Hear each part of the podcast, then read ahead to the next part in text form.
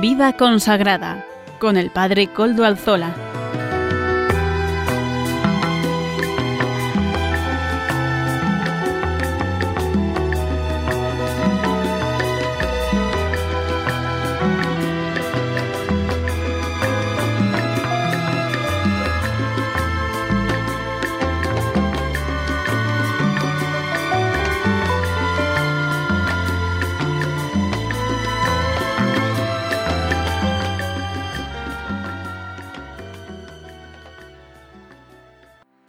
Buenas tardes hermanos, amigos y oyentes. Hoy es jueves y son las 5 de la tarde, una hora menos en las Islas Canarias. Es por tanto la hora de vida consagrada en Radio María. Les saluda con sumo gusto Padre Coldo Alzola, Trinitario. Hoy emito, como de costumbre, desde Algorta, Vizcaya, desde la parroquia del Santísimo Redentor. Me encomiendo al comienzo del programa, como lo vengo haciendo todas las semanas, al Beato Domingo Iturrate, cuyas reliquias custodiamos en nuestro templo parroquial. Saludo a quienes nos están ayudando en el control de Madrid, a Juan Manuel. Gracias a su servicio podemos emitir hoy también. Hoy que es día 16 de abril de 2020, jueves dentro de la octava de Pascua. Así pues, feliz Pascua de resurrección del Señor a todos. La octava de Pascua se trata de la primera semana de la cincuentena. Es esta. Se considera como si fuera un solo día. Es decir, el júbilo del domingo de Pascua se prolonga ocho días seguidos. Ya sé que la mayoría de nosotros nos encontramos inmersos, aunque sea Pascua, en este confinamiento, en esta época de confinamiento. Tenemos que asumirlo para bien de todos. Pero hoy quisiera también recordar en este programa a todas las personas que están viviendo y trabajando por el bien común. Son muchos los farmacéuticos, personal sanitario, personas que asisten a los más vulnerables en residencias y también en sus hogares, personas que trabajan en los distintos establecimientos de productos de primera necesidad, los transportistas, miembros de los cuerpos de seguridad y defensa del Estado y un largo etcétera de personas que posibilitan que la marcha normal de las cosas siga y que nosotros podamos vivir. Creo que debemos agradecerles su trabajo, su servicio y su dedicación y debemos pedir por ellos. Yo les pido que recen por ellos también. Y como nos rezamos también por los enfermos y fallecidos, por sus familias, por todos ellos y también por ustedes, que desde sus casas pacientemente aguantan el confinamiento de estos días. Vaya pues mi oración y mi saludo. Deseo que llegue hasta sus hogares el eco de mi oración por ustedes ante las reliquias del Beato Domingo Iturrate este religioso que a los 26 años de edad murió también a causa de una enfermedad infecciosa, la tuberculosis. Santa María, Virgen del Remedio, ruega por nosotros. Beato Domingo Iturrate, ruega por nosotros. Santos y santas de Dios, rogad por nosotros. Todas las noches ya saben que a las 10 en punto yo enciendo una vela ante la imagen de la Virgen del Buen Remedio que tenemos en la parroquia. Así oro por las víctimas de todo tipo de esta pandemia. Casi a diario, por no decir a diario, sin el casi, me dicen una razón más por quien rezar, por quien pedir. Les animo a todos a hacer lo mismo, también en sus casas. Y sin más dilación paso a, presentar los contenidos del programa de hoy. Comenzaremos con la editorial del programa, hoy presentando el documento del Papa Christus Vivit, exhortación del Papa Francisco post-sinodal sobre los jóvenes. Hoy nos acercaremos a tierras extremeñas, al monasterio de Guadalupe, de honda tradición espiritual en el pueblo fiel. Será la sección Ventanas abiertas a la eternidad. Amaro Villanueva, nuestro colaborador nos ofrecerá la sección Música para Evangelizar. La Madre Olga del Redentor nos presentará la sección de Camino con Madre Olga, unos minutos de reflexión espiritual. Y finalmente el Padre David García García Rico nos presentará el Evangelio del Domingo. Ya saben, siempre nos pone el Padre David en conexión con la liturgia del domingo que llega. Ustedes también ya conocen cuál es el, correo electrónico de nuestro programa y cómo se pueden poner en contacto conmigo. Vida consagrada arroba radiomaria.es. Vida consagrada arroba radiomaria.es. Ustedes pueden escribirme a él y yo mismo les contestaré. Recuerdo que desde ya nos pueden escuchar por medio de los podcasts en la web. Ya nos suben el nuestro. Amaro Villanueva se encarga de hacerlo semanalmente. No lo olviden.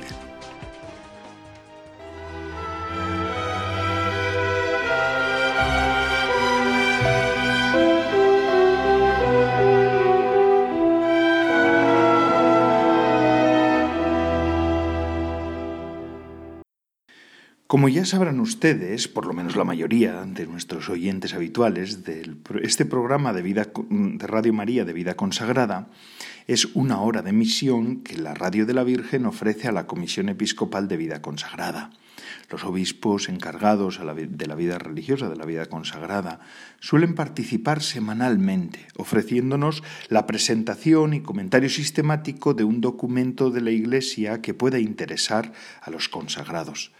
A partir de la semana próxima, comenzando por el actual presidente de la Comisión de Vida Consagrada, que es el obispo de Mondoñedo Ferrol, don Luis Ángel de las Heras, colaborador habitual de este programa ya en, en la etapa anterior, comenzaremos a presentar la Christus Vivit, como acabo de indicarles anteriormente en la presentación. Don Luis Ángel de las Heras fue elegido presidente de la Comisión Episcopal de Vida Consagrada en la última plenaria de la Conferencia Episcopal, celebrada en marzo. ¿Y qué decir de este documento reciente de la Iglesia? Reciente porque, ya verán, es de hace un año. Este documento es una exhortación apostólica post-sinodal del Papa Francisco en este caso. Es decir, el documento que el Papa escribe después de la celebración de un sínodo, recogiendo su parecer sobre el tema tratado por el sínodo y las claves programáticas que desea el sumo pontífice se pongan en marcha en la Iglesia en los próximos años. El sínodo del que emana este documento, que precede a este documento, versó sobre la pastoral de juventud y los jóvenes el Papa quiso firmar este documento importante el 25 de marzo de 2019 en el santuario de Loreto, en Italia. Por tanto, hace un año, un año y unos pocos días, casi un año y un mes. En la exhortación apostólica Christus Vivit, Cristo vive, significa esto, el Papa Francisco se dirige a toda la Iglesia, pero en especial a los jóvenes del mundo se trata de una reflexión que busca estimular a todos y ofrece planteamientos generales para el discernimiento eclesial en esta materia. Francisco comienza la exhortación con la frase Cristo vive, Él es nuestra esperanza y la juventud más hermosa de este mundo. Todo lo que toca se hace joven, se hace nuevo, se llena de vida. Él vive y te quiere vivo. Con estas palabras inicia la exhortación apostólica el Papa Francisco. El Papa hace un breve eh, recuento del camino seguido para llegar a este documento. Recojo una palabra, palabras suyas directamente escritas en el documento. Me he dejado inspirar por la riqueza de las reflexiones y diálogos del sínodo del año pasado.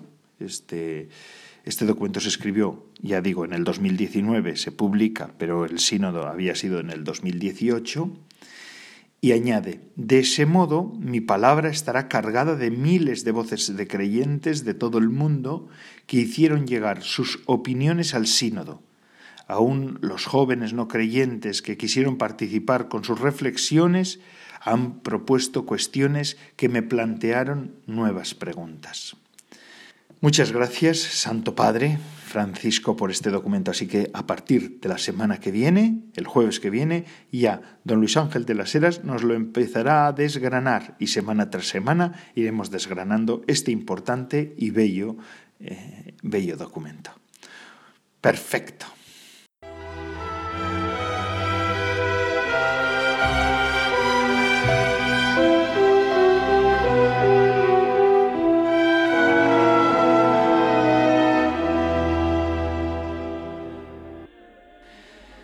Hace unos días un oyente me pedía nos acercáramos al monasterio de Guadalupe, en la provincia extremeña de Cáceres.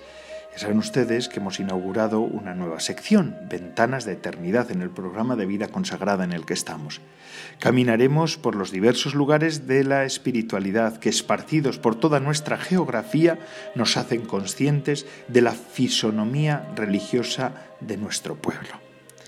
Guadalupe. Los orígenes de este monasterio se sitúan a mediados del siglo XIV, en el emplazamiento de una antigua ermita donde se veneraba la Virgen de Guadalupe.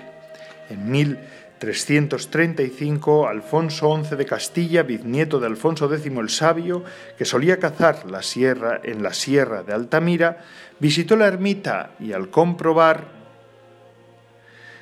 su, estado de ruina decidió proceder a su restauración. Para ello nombró al cardenal Pedro Gómez Barroso, custodio de las obras, que se llevaron a buen término entre 1335 y 1341. En este periodo de seis años se fundó la Puebla, es decir, el pueblo que está en torno al monasterio. Y por orden de Alfonso XI comenzó a construirse el monasterio tras su victoria en la batalla de Salado, 1340.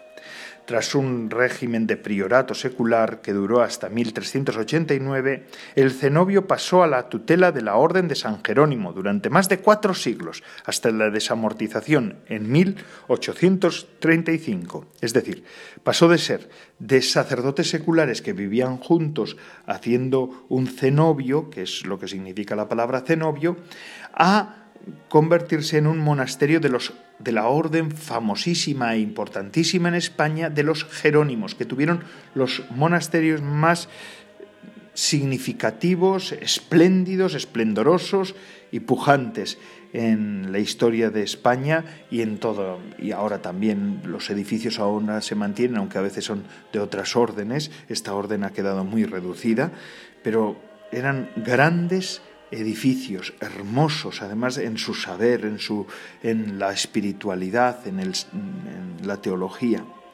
En 1464, Enrique IV de Castilla llevó a su hermana la infanta Isabel, la futura Isabel la católica, al monasterio de Guadalupe para acordar su boda con Alfonso V de Portugal. La boda no llegó a buen término, pues la infanta, tenía solo 13 años, rechazó a su pretendiente, fíjense ustedes, pero la joven quedó tan impresionada por la belleza del convento que desde entonces lo llamó mi paraíso, la reina católica lo llamaba así, y allí acudió con frecuencia para dar gracias a la Virgen. En 1486 Cristóbal Colón viajó a Guadalupe en el séquito de los reyes católicos para solicitar a la reina Isabel que patrocinara su expedición a las Indias. Posteriormente Colón visitó el monasterio en otras tres ocasiones. En 1492 Isabel la Católica viajó hasta allí para darle gracias a la Virgen por la toma de Granada y mandó dos cartas al alcaide de Palos de la Frontera con la orden de entregar dos carabelas a Colón. El almirante, también devoto de la Virgen, se encomendó a ella antes de emprender su singladura y durante el viaje bautizó con el nombre de Guadalupe una isla del Caribe. En mil Fíjense ustedes, por eso después también tan importante y el nombre de la Virgen famosa, la advocación famosa de México, llevará el nombre de esta Virgen de Extremadura. Eh, pasando de siglo, en 1908 los padres franciscanos llegaron de nuevo al cenobio con la difícil tarea de reinstaurar la vida monástica o la vida religiosa tras la marcha de los jerónimos en 1908 1835, es decir, hasta 1835 estuvieron los jerónimos, los monjes jerónimos, y después, como se desamortizó con la desamortización de Mendizábal, todos estos bienes desaparecen de las manos de las órdenes y pasan a estar muchas veces vacíos estos edificios.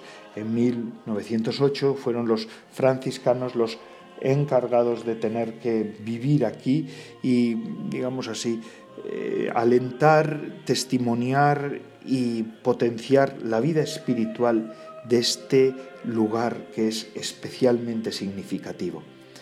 Eh, hablando brevemente de la arquitectura, porque es una de las cosas más sobresalientes de Guadalupe, además de su fe y de su espiritualidad y de la devoción de, los, de las personas de toda Extremadura y yo creo que de gran parte del sur de España.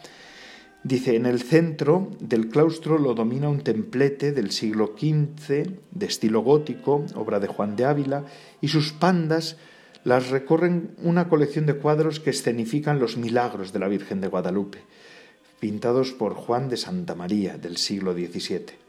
Otro elemento de, interés, el Panteón, siglo XIV, del padre Illescas, de dos plantas y arcos de herradura, apuntados pertenece al artista Egas Cueman, escultor y arquitecto de origen flamenco que llegó a España hacia 1440 junto a su hermano Anaquín de Bruselas.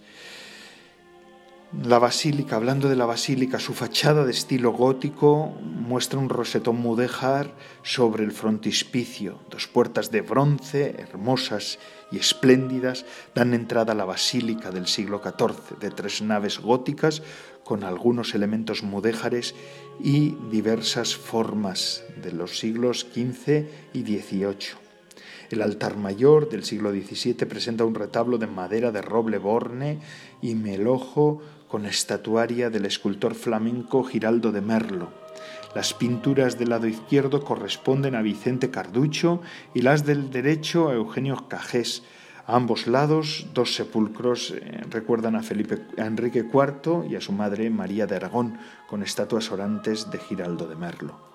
En el centro del altar mayor se observa un escritorio del siglo XVI de Felipe II, reconvertido en sagrario, confeccionado en Roma por el maestro Juan Guiamín. La reja del siglo XVI que cierra el presbiterio se debe a los padres dominicos Francisco de Salamanca y Juan de Ávila.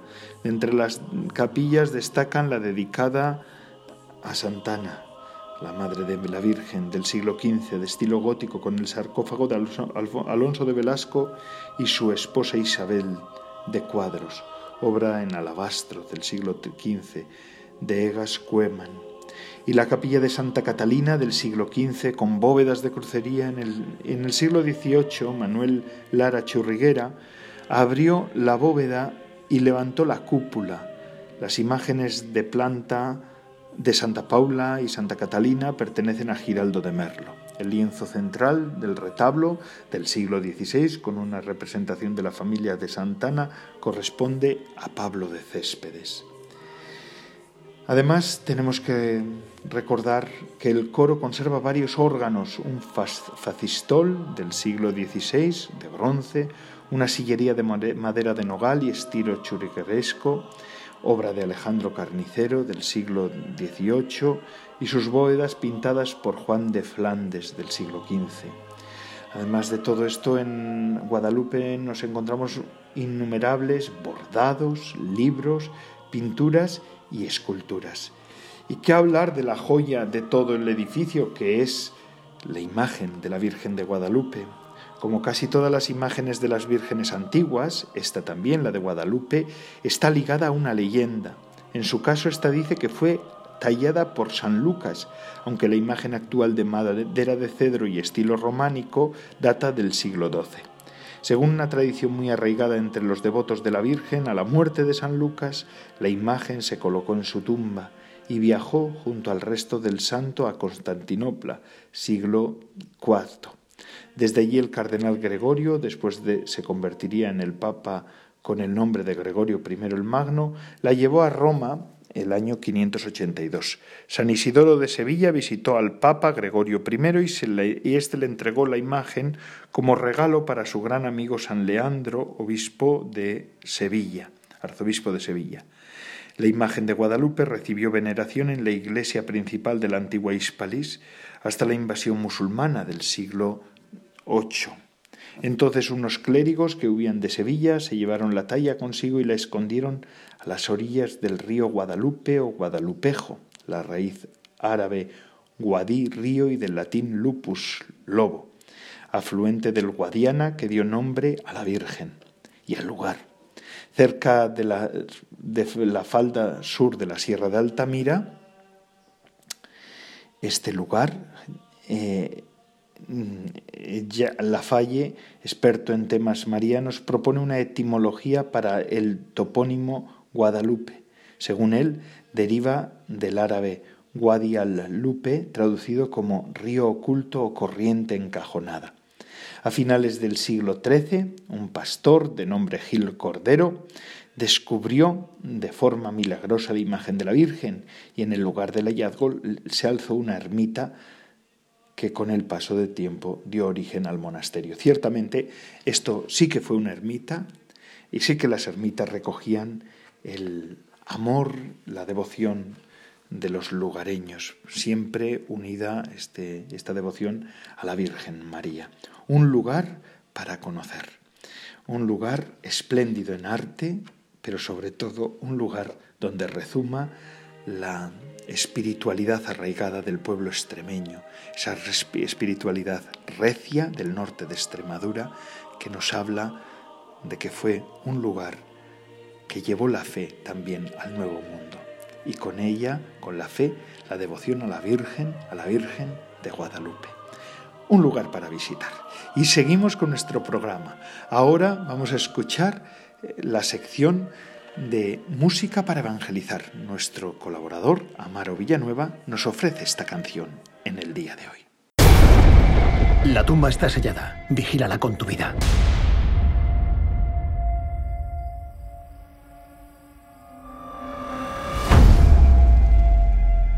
Tribuno, Pilatos os llama. El cuerpo ha desaparecido. Su tumba está vacía. ¿Dónde ha ido? Tú sabrás. Ya están proclamando su resurrección. ¿Quién te dijo que el Nazareno está vivo? María Magdalena. Estás buscando algo que nunca encontrarás. Abre el corazón y lo verás. He visto dos cosas irreconciliables. Un hombre muerto sin la menor duda. Y ese mismo hombre, vivo otra vez.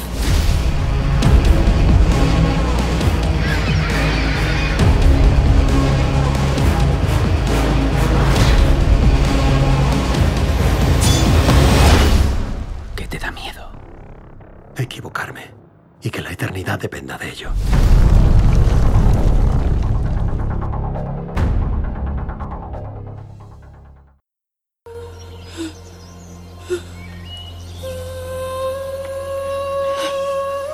Mujer, ¿por qué lloras? ¿A quién buscas? Si te lo has llevado, dime dónde lo has puesto y yo iré a buscarlo. María. María Magdalena.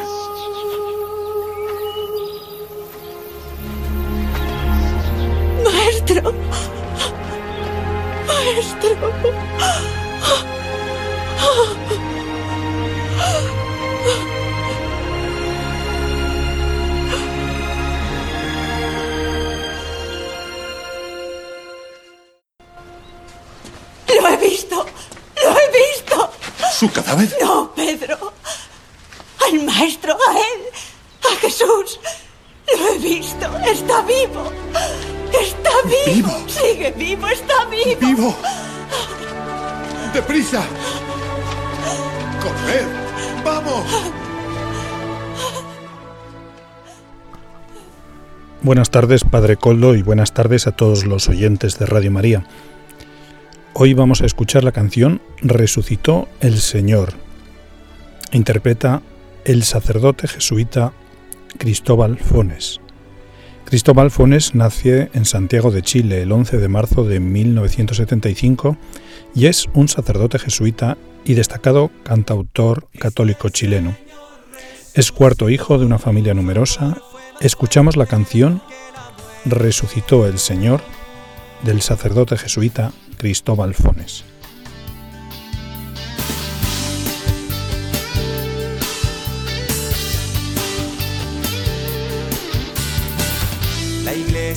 Canta de alegría. Los pobres saltan de contento. Encuentran paz los perseguidos, consuelo y perdón los pecadores. Cristo el Señor resucitó, su amor fue más fuerte que la muerte. Cristo el Señor resucitó, su amor fue más fuerte que la muerte. Se alegran por fin los olvidados, se ponen de pie los humillados. Pobres se sientan a la mesa, encuentran lugar los postergados. Cristo el Señor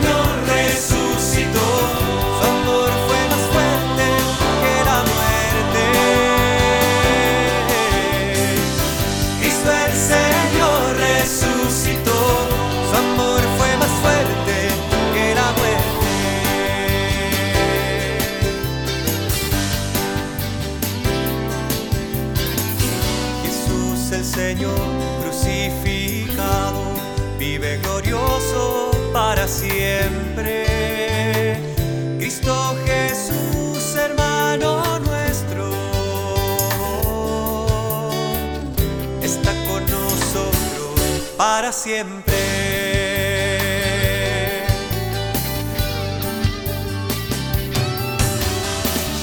Se alejan confusos los soberbios, se enreda el saber de los doctores, entienden los pobres la palabra. La iglesia sorprendida en adulterio recibe el perdón estremecida.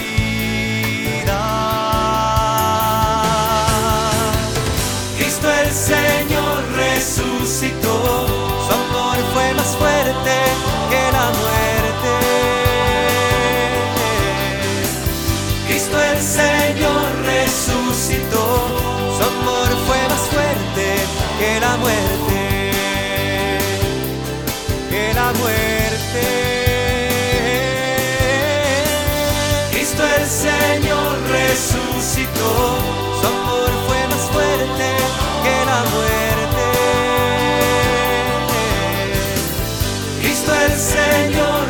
resucitó,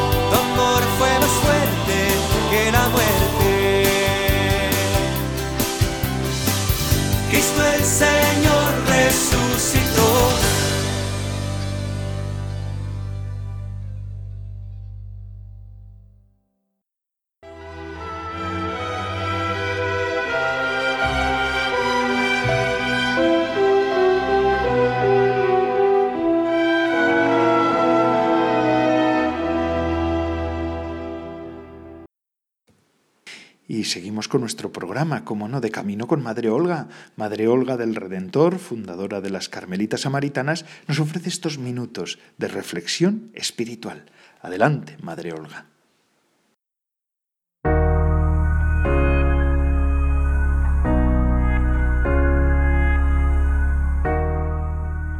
Buenas tardes, queridos radioyentes del programa Vida Consagrada de Radio María. Feliz y Santa Pascua de Resurrección a todos en este jueves de Pascua. María Magdalena fue corriendo al sepulcro a buscar a Jesús y qué curioso. Él se hace presente a ella, pero A mí lo que me impresiona es, por un lado, ver cómo ella, aunque amaba al Señor muchísimo y por eso sale corriendo al sepulcro por el deseo de estar cerca de, de Jesús, ella en realidad buscaba un cadáver, nada más. Tenía el dolor de aquellos que desean estar junto al cadáver del ser querido que han perdido. Pero en ningún momento pasa por su mente que Jesús hubiera resucitado. De hecho, cuando llega y ve el sepulcro abierto y que el cuerpo de Jesús no está, en vez de alegrarse y creer en la resurrección, su desconsuelo llega al máximo no solamente le han matado a su Señor, sino que encima se lo han llevado y ella le busca, ¿no? Le busca con verdadero amor porque le mueve el amor, pero un amor sin fe. Ella no ama a Jesús vivo y resucitado, ella ama el recuerdo de aquel a quien tanto ama y de quien se ha sentido tan querida, ¿no? Pero no va buscándole vivo, va buscando un cadáver, Aún así corre, corre presurosa porque es el amor lo que la mueve. Y cuando se encuentra con Jesús, está tan obcecada, tan obsesionada, tan cerrada en su idea, en buscar y encontrar el cadáver de Jesús, que le tiene delante vivo, resucitado y glorioso, y no es capaz de reconocerle, no se da ni cuenta. Sus lágrimas la ofuscan de tal manera que no le dejan ver la gloria y la belleza del resucitado. Y a mí una de las cosas que me impresiona mucho es que cuando Jesús sale del sepulcro, resucitado, glorioso, vencedor de la muerte, no se convierte en una especie de superdios estupendo que ya lo tiene todo ganado, que no tiene nada que perder y que como tiene una naturaleza gloriosa está aparte, lejos de nosotros. No. Jesús resucitado lo primero que se encuentra en la mañana de Pascua es con las lágrimas de una mujer y su condición de resucitado no le hace inaccesible, lejano pasar de ese tema. Eso yo ya lo tengo superado y a mí no. Se acerca con dulzura,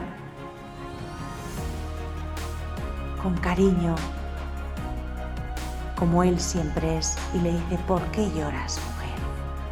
Porque podría haberle dicho, mira, no estamos hoy para lloros, que ya he vencido, María, mira, soy yo, he resucitado, déjate de llorar y vamos a otra cosa. Ya hemos llorado bastante hace dos días en el Gólgota.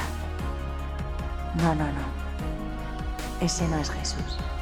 Jesús resucitado y glorioso sigue siendo ante todo un corazón delicado, tierno, compasivo y comprensivo.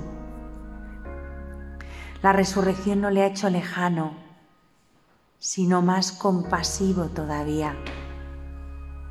Y se acerca a ella con dulzura, suavemente, y le pregunta por el motivo de sus lágrimas.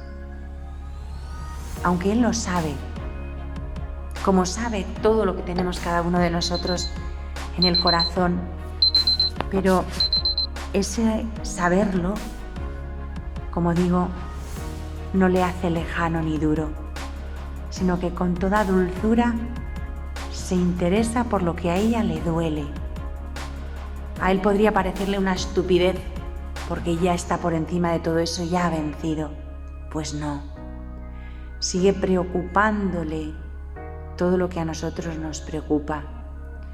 Sigue siendo cercano y delicado hacia todo aquello que para nosotros que somos tan pequeñitos se nos hace un mundo y lo primero que hace es preguntar por sus lágrimas. ¿Por qué lloras? ¿Qué te pasa? ¿Qué te aflige? Y eso lo sigue haciendo hoy, lunes de Pascua, con cada uno de nosotros. Él sabe cuántas personas hay ahora mismo atribuladas, doloridas, enfermas, que acaban de perder a un ser querido, que lo están perdiendo, que tienen personas aisladas en una UCI, familiares a los que no se pueden acercar, otros que han perdido su trabajo, su medio de vida, que lo están pasando francamente mal por la situación de precariedad económica que toda esta enfermedad también está causando. Y Él se acerca a nosotros con toda delicadeza. No nos dice, ala, ya es Pascua y se acabó. A mí que me importa lo que os pase, yo ya he resucitado. No, no, ese no es Jesús, sino que con toda delicadeza, intentando consolarnos, darnos paz, darnos esperanza, se acerca y dice, ¿por qué lloras? Cuéntame, ¿a ti qué te pasa? ¿Qué es lo que te aflige hoy?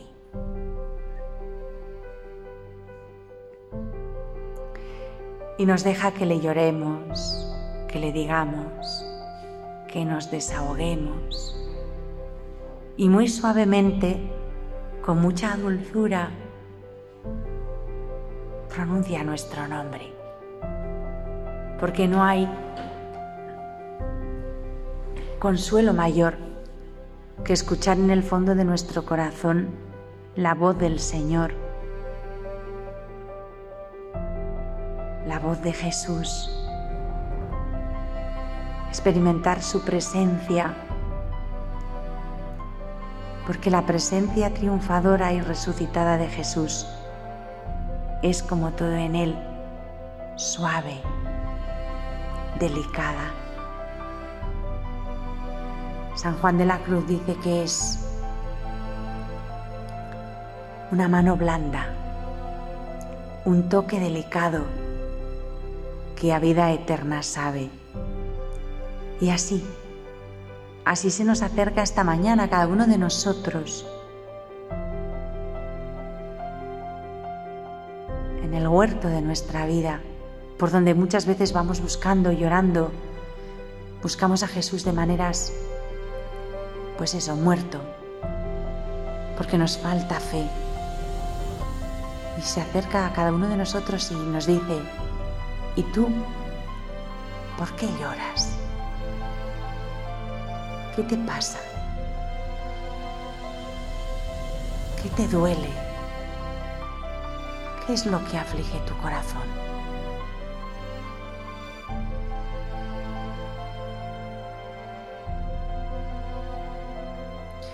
Y va transformando nuestras lágrimas de desconsuelo en lágrimas serenas, en lágrimas que al derramarse suavizan, dulcifican el corazón, lo van haciendo descansar.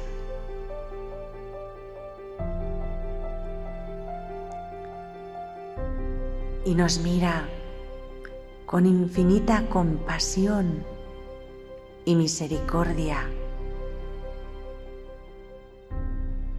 Y suavemente pronuncia nuestro nombre, de ese modo que solo Él sabe hacer.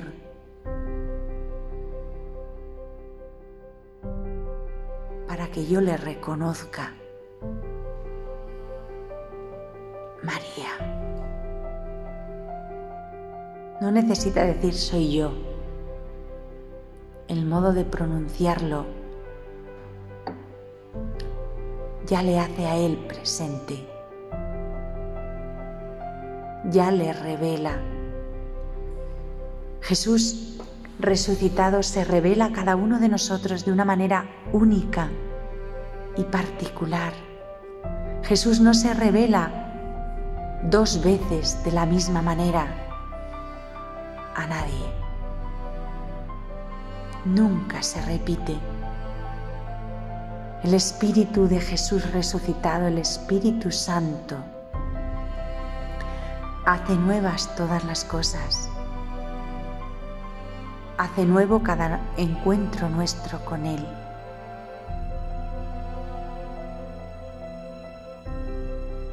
y lo hace a la medida del amor. Proporcionándonos el consuelo y el gozo de la Pascua que Él quiere que experimentemos. Jesús quiere que gocemos de su resurrección, que gocemos de la Pascua, que la disfrutemos. Pero primero nos consuela, no nos atropella con su triunfo,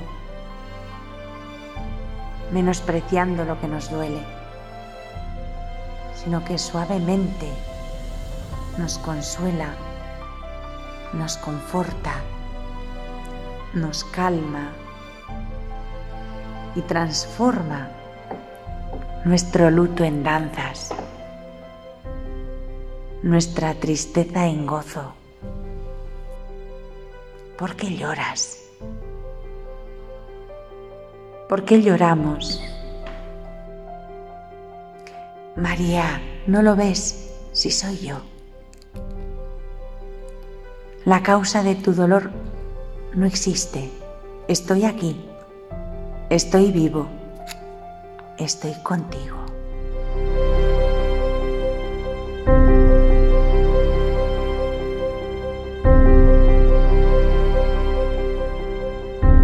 Con esto me despido. Muy buenas tardes a todos, queridos radioyentes, y hasta el próximo jueves, si Dios quiere. Un abrazo grande y un saludo cariñoso para todos.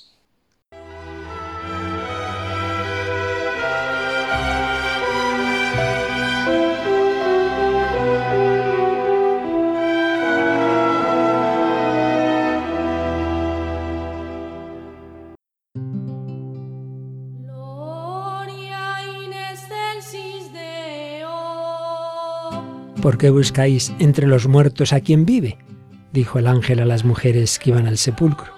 En efecto, Jesús no es un personaje histórico del pasado, sino que es el resucitado siempre vivo en medio de su iglesia.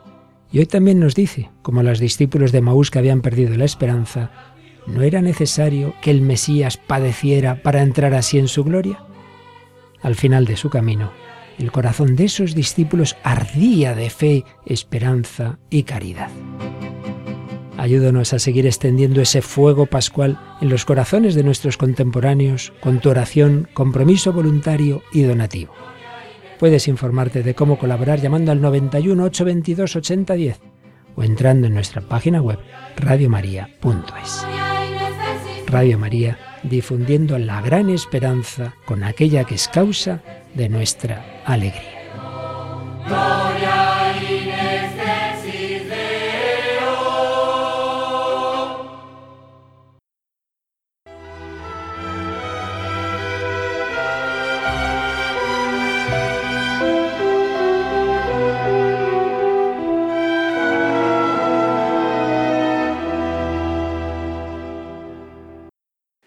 Ya casi hemos llegado al final del programa, pero antes de despedirnos vamos a escuchar al padre David García García Rico, nuestro biblista particular. Él nos ofrece el Evangelio del domingo. Adelante, padre David.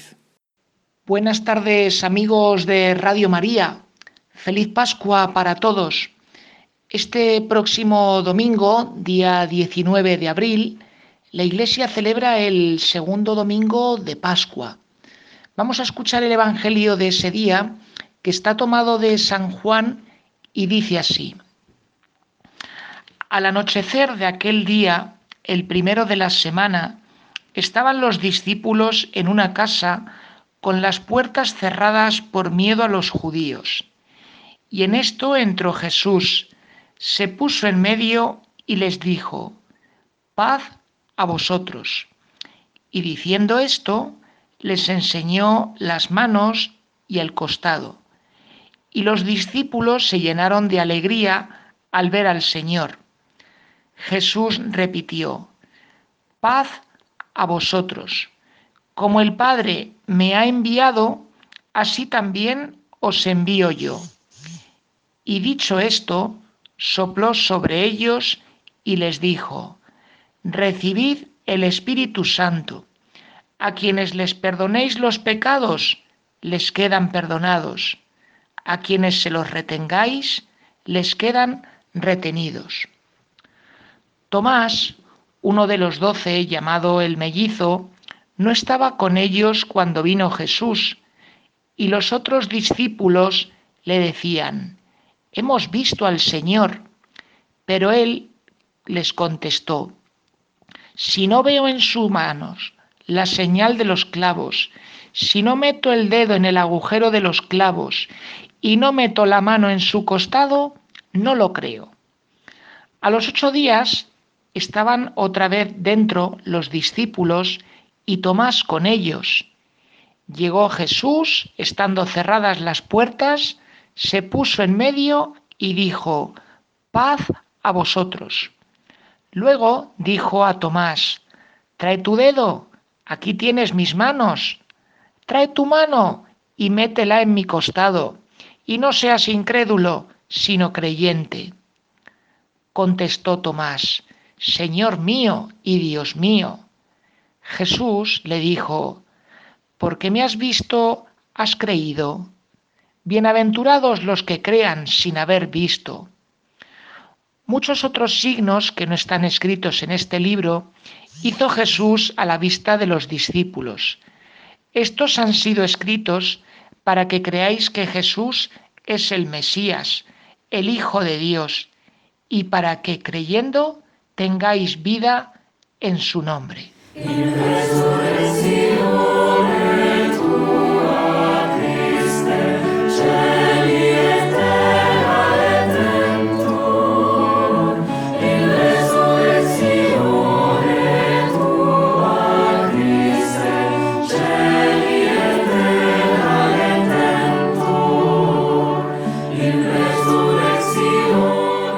Oyentes, en el Evangelio de hoy aparecen tres detalles que a mi modo de ver me parece que son muy buenos para simpatizar con el Evangelio y que además nos ayudan mucho en este momento que estamos viviendo de confinamiento en casa por el coronavirus. Vamos a ver esos tres detalles. El primero de ellos es que los discípulos estaban reunidos o se encontraban en una casa encerrados el primer día de la semana y estaban allí encerrados por miedo a los judíos. Esto que se nos cuenta así tan de pasada, pues es un retrato muy bueno de lo que era la vida de las primeras comunidades cristianas en los años siguientes a, a la ascensión de Jesús. ¿Qué pasaba? Pues que aquellos que habían empezado a seguir a Jesús se reunían el primer día de labor. El primer día de labor para un judío es el día siguiente al Sabbat, por eso lo dicen el primer día de la semana, que es lo que nosotros en la tradición cristiana recordamos los domingos. Los domingos, que para nosotros es un día de fiesta, para los judíos era el primer día de la semana. Y ese primer día de la semana en el que recordamos la resurrección de Jesús, en el que la celebramos, pues se nos dice que las comunidades cristianas tenían que juntarse, pero a escondidas, con bastante temor a poder ser detenidos por las autoridades judías, porque veían que los cristianos pues no eran un grupo eh, correctamente político con el pensamiento que se pretendía que tuviese la gente dentro del judaísmo. A continuación también vemos en el segundo detalle que Jesús cuando aparece, cuando se hace presente en medio de ellos, en medio de la asamblea reunida, la eclesía, la iglesia, pues lo primero que les dice es paz a vosotros. Este decir paz a vosotros mm, no, es, no hay que entenderlo como la paz, ese fenómeno que se produce cuando no hay guerras y no hay conflictos. Jesús les dice la palabra hebrea shalom, shalom alekem, la paz a vosotros. Esta paz es mucho más profunda, mucho más rica que lo que nosotros entendemos cuando hablamos de paz. Cuando Jesús dice la paz, el shalom, está diciendo, está deseando a la persona y les está transmitiendo una paz que afecta no solamente a que te puedan detener o te puedan dejar libre, sino una paz que afecta a las tres dimensiones de, que forman la persona humana. Una paz corporal, una paz psíquica y una paz espiritual. Y como es de esperar, pues ante esa paz que, afecta a todo lo que la persona es, a todo lo que ellos eran, pues la reacción es llenarse de alegría. Se llenan de alegría porque ven que los nubarrones se despejan, que el Señor está con ellos, que aunque pueda haber un montón de amenazas, tienen al más importante con ellos y pase lo que pase, ellos van a estar protegidos para siempre. Y nos detalla el texto de una manera muy original que Jesús les muestra las heridas, las heridas de las manos y, la herida del costado, es decir, los lugares donde hirieron con más fuerza a Jesús en el momento de la crucifixión y de su muerte. De esta forma también eh, se nos trata de indicar a las personas que escuchamos el Evangelio que Jesús resucitado no es un fantasma, sino que tiene una cierta continuidad con el Jesús que ha sido terreno, el Jesús que ha ido pateando los pueblos, los caminos y las plazas de Galilea. Y viene el tercer detalle. Y el tercer detalle tiene un nombre, tiene el nombre de una persona y ese detalle se llama Tomás. ¿Qué le pasa al apóstol Tomás? Pues que en el momento en el que Jesús se aparece, el momento en el que Jesús se hace presente en, en medio de la vida de la comunidad, Tomás no está. ¿Por qué no está Tomás?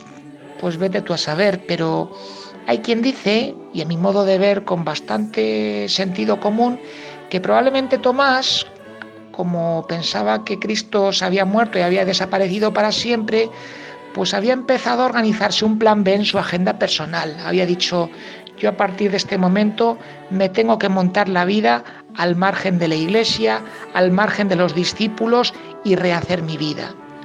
Claro, cuando le dicen a Tomás que Jesús se ha aparecido, pues Tomás, con toda su campechanía y con toda su fuerza emotiva, dice, no es posible, necesito pruebas, necesito ver y tocar, ver esos agujeros donde le clavaron a Jesús las manos y necesito también tocar, es decir, meter la mano donde le pegaron el lanzazo para asegurarme de que está vivo como tal. Bueno, pues ahí queda la cosa y a los ocho días, a la semana siguiente, el primer día de la semana, que para nosotros ya sabemos que es el domingo, pues Jesús vuelve a hacerse presente en medio de la comunidad reunida, en medio de la iglesia. Y ahí le saca los colores al bueno de Tomás, porque le dice, venga, pues tanto que necesitabas tú ver y tocar, pues mira, aquí tienes mis manos con la señal de los clavos y aquí tienes la herida del lanzazo. Anda, majo, trae la mano y métela por aquí. Claro, ante todo esto, Jesús le da una lección a Tomás y nos la da a todos nosotros, que podemos tener mucho de Tomases, porque no estábamos allí cuando resucitó. Y es que les dice, bienaventurados los que crean sin haber visto. Dicho en otras palabras quizá más cercanas para nosotros, felices aquellos que son capaces de fiarse del testimonio que otros nos dan de que Cristo ha resucitado y creen en Él. Bueno, pues esto es lo que a nosotros nos toca ahora. Vivir esta bienaventuranza, vivir esta felicidad, vivir esta confianza en que Cristo le tenemos con nosotros como resucitado, que nos transmite la paz y que nos llena de alegría. Amigos, que tengan una feliz tarde y un feliz fin de semana.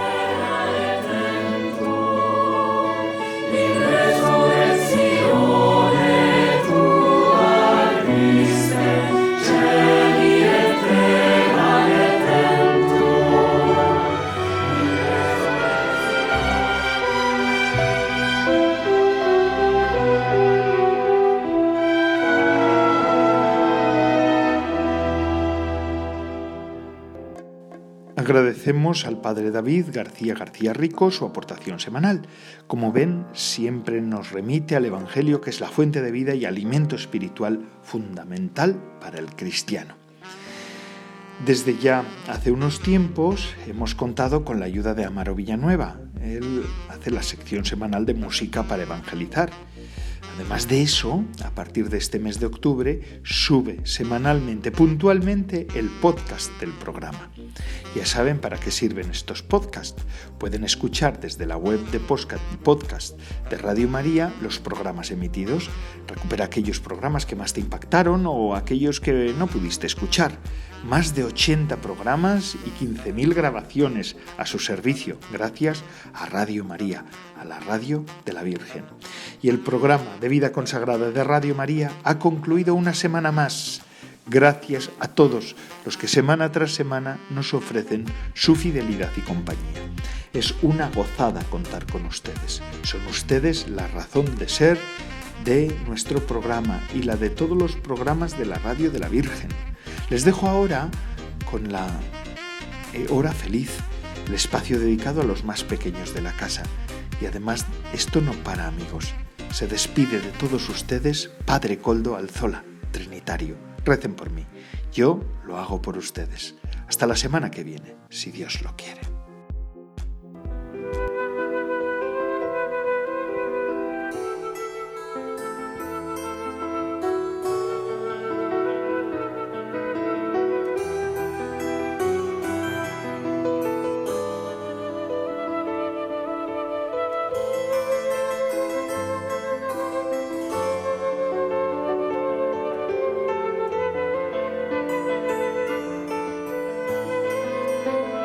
Vida consagrada con el Padre Coldo Alzola.